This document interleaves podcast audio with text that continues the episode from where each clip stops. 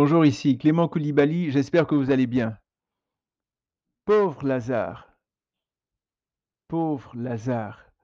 En Jean 12, 12, il est écrit Alors les chefs des prêtres décident de faire mourir Lazare.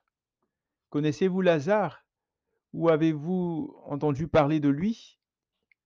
C'est le frère de Marthe et de Marie. C'est l'homme que Jésus a ressuscité en Jean chapitre 11. Ce fut tout un témoignage extraordinaire pour toute sa famille, tout son village et même toute sa région. Les gens accouraient de partout et voulaient voir cet homme qui s'était levé de la mort. Une grande foule de Juifs apprend que Jésus est à Béthanie.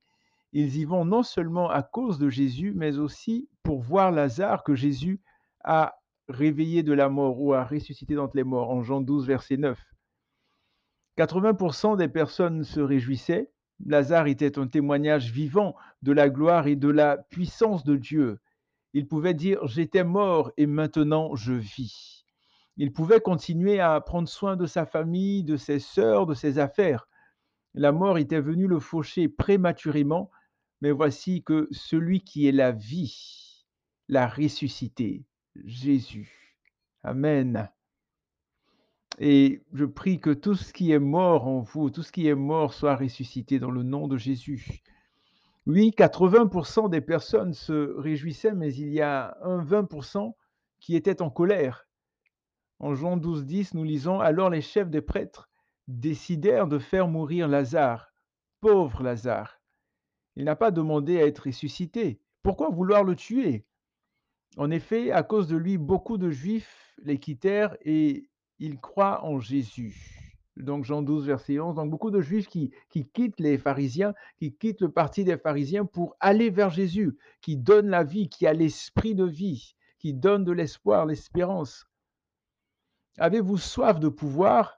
Vos intérêts personnels vous empêchent-ils de jouir de la vie, de vous réjouir du bonheur des autres?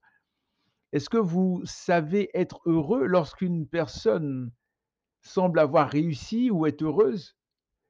Le Seigneur nous dit dans sa parole de bénir afin d'hériter la bénédiction.